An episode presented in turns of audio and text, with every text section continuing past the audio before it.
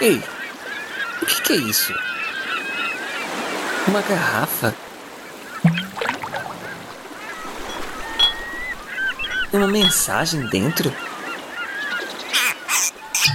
Você está ouvindo A Deriva Podcast, com histórias para ouvir e pensar.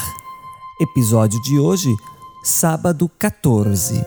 Um texto de Isaac Moreira. Faltava meia hora para o término do turno no escritório. José contava os segundos para ir para casa e lutava contra o sono daquela noite. Oh, diazinho mais sem graça, pensou, olhando as planilhas preenchidas no computador. O Mateus, o último funcionário a sair, gritou: E aí, José?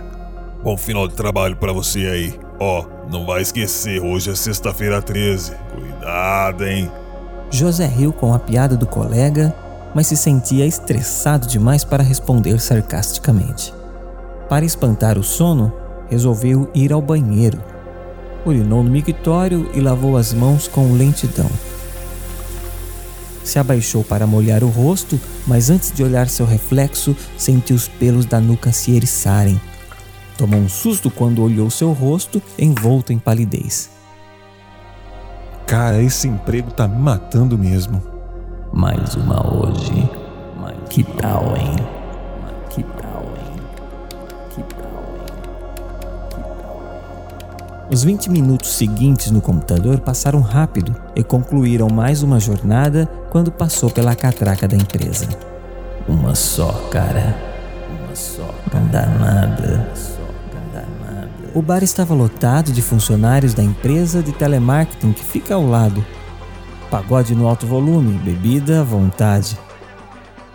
Mas é a visão do vulto negro saindo do estabelecimento que coloca os pés de José em movimentos trôpegos e desesperados na velocidade.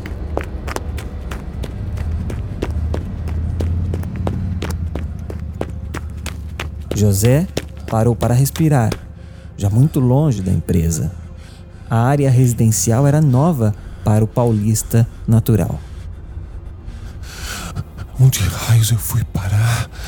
Olhou para frente e na escada um grupo de meninas, provavelmente adolescentes, andavam apressadas, mas olharam com um sorriso para o jovem que costumava malhar regularmente.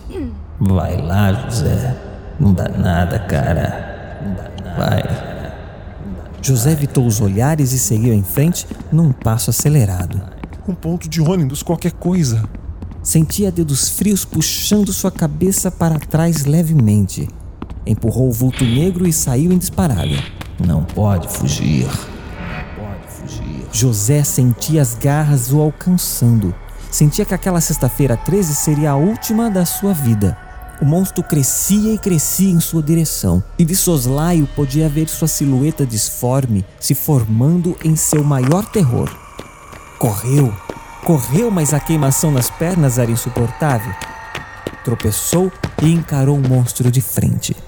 Não pode fugir de mim. Pode fugir de mim. Pode fugir de mim. José chutou, socou, se remexeu ainda suspenso pela garra da sombra Evitou os olhos do monstro a todo custo, mas quando o cansaço tomou era impossível não reconhecer. Não, não! Gritou e se libertou jogando o corpo para trás.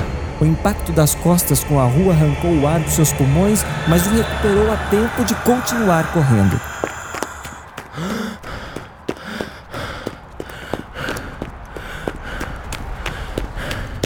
Entrou de rompante no primeiro prédio à vista quando ouviu os gritos estridentes do seu algoz. É um pesadelo.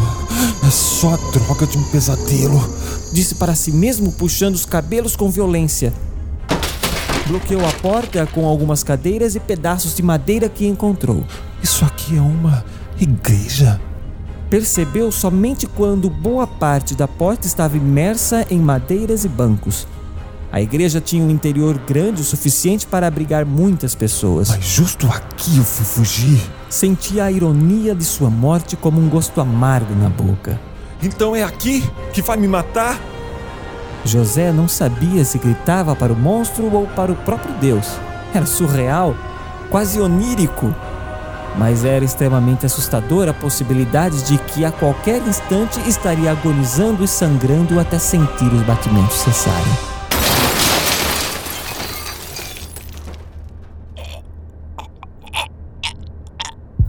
Podia sentir o coração perdendo forças, os músculos retesarem, a barra de ferro perfurando seu peito. Quando que ele. Cuspiu sangue e olhou para o tentáculo que segurava a arma.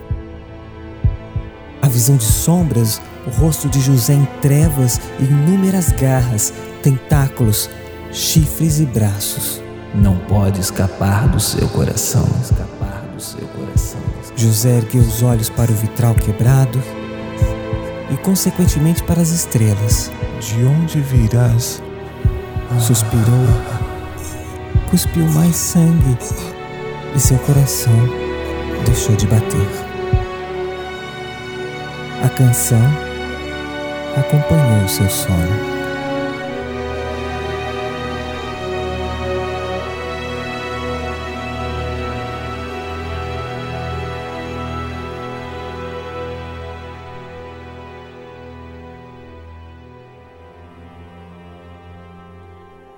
José acordou com o sol em seu rosto.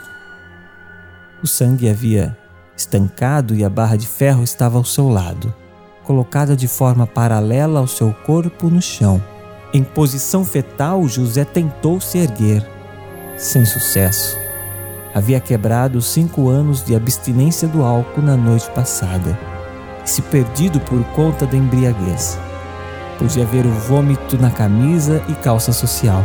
Chorou e pediu perdão olhando para o alto. O meu coração está acelerado, os pavores de morte me assaltam. Temor tremor me dominam. O medo tomou conta de mim.